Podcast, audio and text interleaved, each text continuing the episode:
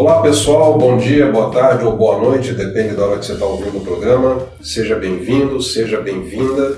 Este é o episódio número 8 de 2020 do podcast UniPlus, a nossa conversa semanal de técnico para técnico sobre a evolução do UniPlus e outros assuntos relacionados ao produto.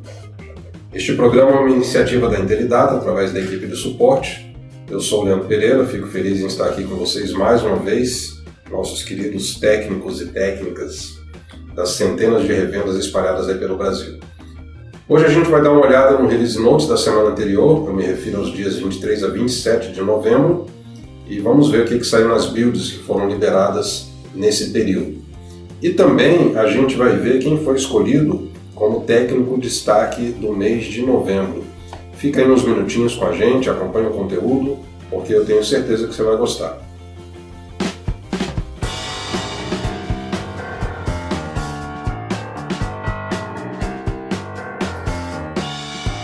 Gente aqui o nosso amigo William Pereira, trazendo as notícias quentinhas lá da cozinha, explicando para nós o que está por trás aí dos pontos principais do Release Notes da semana anterior. Bem-vindo, sócio. Como é que tá você, cara? Tudo bem? O que, que você conta de novo aí pra gente? Opa, Leandro. Olá, ouvintes. Tá tudo certo, cara. E com você, como é que tá? Opa, beleza. A semana foi muito boa. Foi, né? Estamos no último mês já de 2020, né? Isso aí. Bastante coisa foi feita durante o ano, sistema, teve bastante atualização, bastante correção, bastante melhoria. Verdade, evoluiu muito, né, cara? Bastante. E o nosso padrinho ali, como é que tá as estatísticas da semana? Comparado com a última, o último release notes que a gente fez, deu um salto de, de alguns casos aqui. Uhum. A última semana agora que a gente fez, é, foram 27 casos liberados. Desses 27, 11 foram melhorias e 16 foram correções. Dos casos aqui, o que mais teve melhorias foi a versão desktop, com 5 melhorias, e correções tivemos o, o top aqui foi o web que teve 9 correções. Muito bom. E aí dentro desses pontos aqui que saíram nos release notes né, da, da, da semana lá, a gente fez aqueles destaques, ou no caso você destacou os pontos que você achou mais notáveis, mais relevantes. Vamos falar um pouquinho sobre eles aqui, né? Por exemplo, tem um aqui no UniPlus, que envolve ali o retaguarda no, no desktop, né? Que foi o ajuste no conceito de número de repetições no financeiro. Pode parecer que essa descrição aqui não está muito clara, né? Ajuste no conceito de número de repetições no financeiro. É uma melhoria, mas do que, que nós estamos falando aqui exatamente? Então, Leandro, nesse caso aqui foi feita alterações na inclusão manual de documentos a pagar ou a receber, Certo. que vai ter impacto no DRE dos clientes. O que foi feito na alteração é, primeiro foi alterado a descrição do campo repetir documento para pagamento recorrente Uhum. e o campo número de repetições foi alterado para meses. O checkbox alterar a emissão foi removido.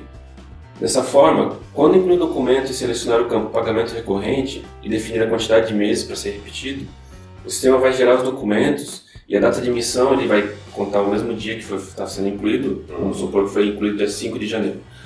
E coloquei ali três meses, então a emissão dos próximos documentos vai ser sempre 5 de fevereiro, 5 de março, 5 de abril, Perfeito. então a emissão sempre vai seguir esse padrão. É. Não, porque o que acontecia antes, se não marcasse esse campo, a emissão ficava sempre a mesma do dia que está sendo incluído. O 5 de janeiro, no caso. 5 de janeiro, aí tu teria 12 documentos repetidos, aí o documento lá de dezembro teria emissão ainda dia 5 de janeiro. Tipo aluguel, por exemplo. Tipo aluguel, imagina, vou, vou- incluir uma conta que vai ser por mês, pro ano todo, o aluguel. Ah, vou pagar o aluguel 100 reais todos os meses, então eu vou incluir o documento de 5 de janeiro, coloco ali para pagamento recorrente, meses eu coloco 12, Uhum.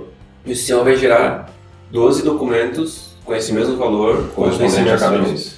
E o que acontecia antes é que o, o- a emissão do documento sempre ficava com 5 de janeiro se não marcasse esse checkbox. Aí na hora que puxava o DRE, saía DRE, tudo acumulado lá em janeiro. Exatamente. E aí, como, quando o cliente esquecia de fazer esse, essa, marcar essa opção, Uhum. dava essa diferença do DRE. Certo. Aí agora foi removido esse checkbox e todas as vezes que for selecionado esse pagamento recorrente, a data de emissão do docu- dos próximos documentos ele vai ser sempre do mês que está sendo incluído.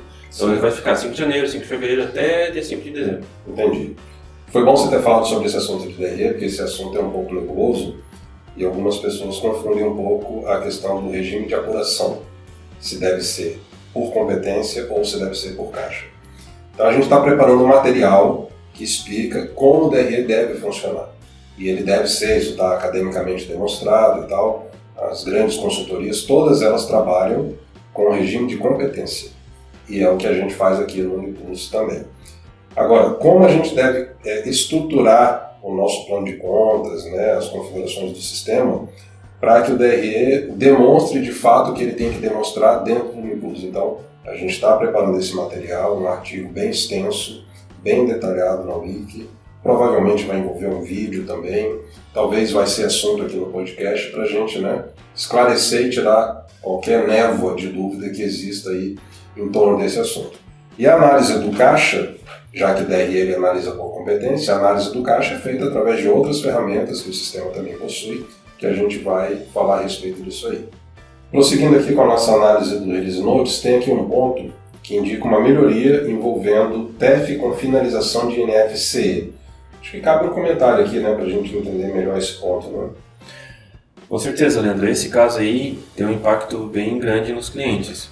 Porque o que acontece hoje? Hoje no sistema, quando você está fazendo uma venda no PDV e vai começar a transação do TEF, né, passar o cartão de débito de crédito no caixa, por algum motivo ocorre algum erro, uma queda de energia, é, dá algum problema na internet, você transmite NFC e o sistema fecha, ou alguma, alguma situação normal faz o PDV fechar, quando o PDV abrir de volta, ele cancelava a operação do TEF. Ele recebia a mensagem que a operação do TEF foi cancelada e era para reter o cupom e cancelava. Por padrão, ele sempre fazia isso daí justamente para evitar ter né, uma cobrança indevida para o cliente e tal. Entendi. E aí o operador do caixa deveria se ater, se ater né, o que, que aconteceu e refazer a venda ou a transação do TEF caso necessário. Porém, é, o que acontecia é que muitos operadores não estavam se atentando o que, que tinha acontecido quando o sistema voltava. Como era um comportamento padrão do sistema cancelar o TF, estava gerando alguns transtornos em alguns clientes. Então foi feita uma melhoria nessa parte. Lá no PDV Conf, na aba TFPOS, foi criado um combo transação não concluída, certo. onde ele vai ter três opções. Confirmar transação, com essa opção selecionada, o sistema vai confirmar a transação do TF quando iniciar o PDV. Então, deu algum, fez a operação do TEF, deu algum erro no PDV, ele fechou, quando iniciar com essa opção marcada, ele vai confirmar a transação do TEF. Então, vai dizer para o TEF, ó, a transação foi concluída. E aí, dessa forma, se o operador vê que a venda foi cancelada ou por algum motivo precisa cancelar a venda, ele pode cancelar a operação do TEF. A segunda opção é deixar a transação pendente. O que, vai acontecer com essa opção? Quando iniciar o PDV, que não foi concluída a transação do TEF, ele não vai fazer nada. A transação vai continuar pendente. Uhum. Aí vai do fiscal, do operador, quem for responsável pelo estabelecimento, analisar a situação. Ele vai ter que acessar o gerenciador do TEF, que é um software de terceiros, né? Uhum. E lá ele vai verificar como é que está essa, essa, transação. Se ela estiver pendente, ele pode confirmar pelo gerenciador do TEF ou ele pode cancelar. Certo. Aí fica a cargo do operador, do, do fiscal do, do, estabelecimento. E a terceira opção é cancelar a transação do TEF, que é o que ele já faz hoje. Então, se tiver selecionar essa opção, o sistema vai iniciar, deu algum erro ali na transação do TEF, ele vai mandar o, o comando para cancelar a transação do TEF. Então, dessa forma, o cliente ele vai selecionar a opção que vai estar mais de acordo com a realidade do estabelecimento e vai atender as necessidades de todos eles, evitando problemas né, de cancelamento e o operador não ver que foi cancelado e liberar a venda. É, um, detalhe é que todas essas opções aqui, pra, após iniciar o sistema, o PDV, ele vai solicitar o supervisor para continuar. Né? Perfeito, muito bom. Vamos sair um pouquinho da plataforma desktop e vamos falar agora do produto web. Nós temos aqui um ponto no Onipulse Web que é o cartão fidelidade. Pois é, Leandro. Agora foi implementada a funcionalidade de cartão fidelidade no Uniplus Web. Uhum.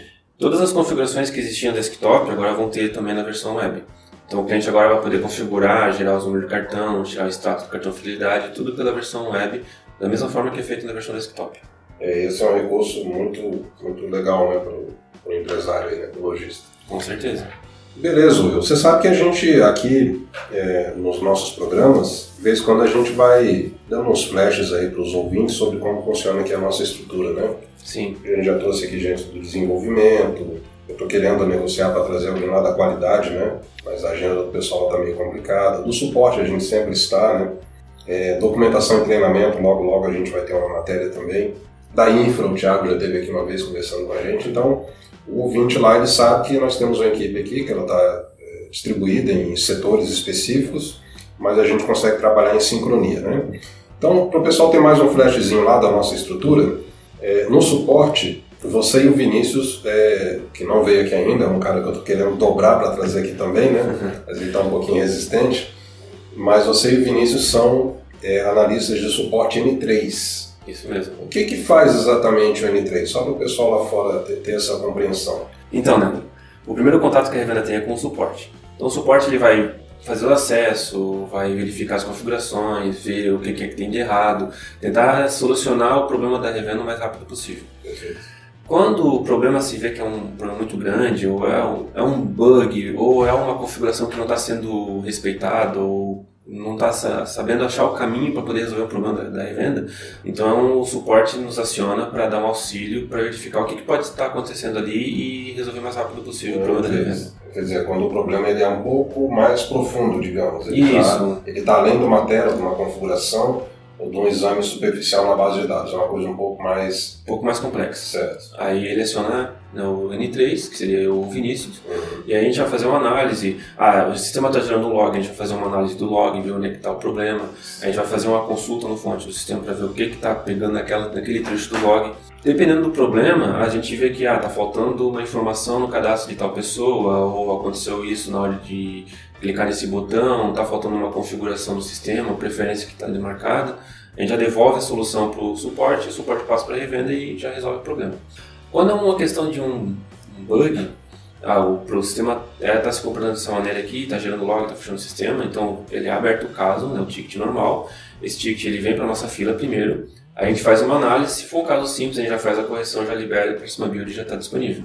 Quando é um caso muito mais complexo, aí a gente também faz essa análise, vê o que está acontecendo e aí a gente encaminha para o setor de desenvolvimento, que daí é uma, feita uma análise mais profunda para verificar qual é o impacto que vai ter isso aí na, no sistema. Então, o pessoal está ouvindo aí os técnicos e técnicas, a ideia é que vocês entendam que a gente tem uma, uma estrutura aqui para oferecer o melhor atendimento possível para vocês, né? O suporte está bem estruturado para isso, né? E aí o Will, como N3, junto com o Vinícius, cumpre esse papel aí. Por falar em parceria com os técnicos, William, você sabe que a gente teve já a escolha do nosso técnico de destaque no mês de novembro, né? Ah, é verdade. Pois é. Escolhido dessa vez foi o nosso querido Gilberto Valença, lá de Recife, capital de Pernambuco. A revenda lá é a Sofos 7, tem um 7 na frente, deve ser 7, não acho que é 7 não. Mas enfim, a revenda Sofos lá de Recife o Gilberto Valença foi o cara escolhido. Ele é descrito como alguém prestativo, atencioso, alguém que se preocupa com os detalhes, ele coopera com as orientações que são passadas pelo suporte e os chamados que ele abre são bem descritos, além dele ter um relacionamento humano muito fácil, muito tranquilo aí com toda a equipe. Né? Então, o pessoal nosso aqui, equipe interna, comercial também, teve analisando esses fatores e concordaram que o Gilberto fosse escolhido aí no mês de novembro. Então, parabéns, Gilberto, pela escolha aí, cara. Obrigado pela parceria e pela confiança no nosso trabalho. Você sabe o que significa Sofos? Não. A palavra Sofos, eu de curioso fui dar uma olhada e parece que a pronúncia é até Sofos, né? Mas tem a ver com alguém sensato, sábio, instruído, né? Tudo a ver lá com a revenda e com o perfil do nosso querido Gilberto. Aliás, ele está fazendo cinco anos de casa, lá na revenda, né? E aí o pessoal gravou um videozinho, acho que você não estava lá na sala no dia, né? Não. Ele estava no intervalo, alguma coisa assim. E aí nós gravamos um videozinho lá meio caseiro, meio doméstico mesmo, feito ali no improviso, mas de coração, né? Aí tava ali parte da equipe, o Cleitão tava lá também, o Felipe, que é o nosso coordenador, né? Tava na sala na hora, até o Harry tava lá do comercial.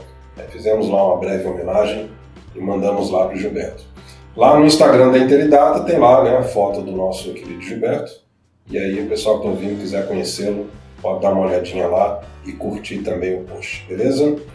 Ok, pessoal, a gente está subindo o conteúdo aqui do podcast pelo Anchor e o Anchor, por sua vez, está distribuindo nos principais agregadores aí de podcasts. Né? No Spotify a gente já está, em outros também, Google Podcasts, Pocket Casts e por aí vai. Né? Então, fique à vontade para ouvir onde você achar melhor o nosso conteúdo.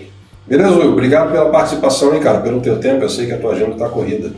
Obrigado, Anderson. Sempre temos serviço, né? É, que bom, né? Sempre temos serviço. É um bom problema esse aí, né? Uhum. É isso aí. Pessoal, obrigado pela atenção de vocês também, pela audiência e pelos minutinhos que dedicaram aqui para o nosso programa. Boa semana para todos, continuem se cuidando. Nós estamos preparando um conteúdo especial aí para as próximas semanas, né? Então, Fique na escuta aí que vem muita coisa boa pela frente, tá bom? Um abraço e até lá. Valeu aí, pessoal.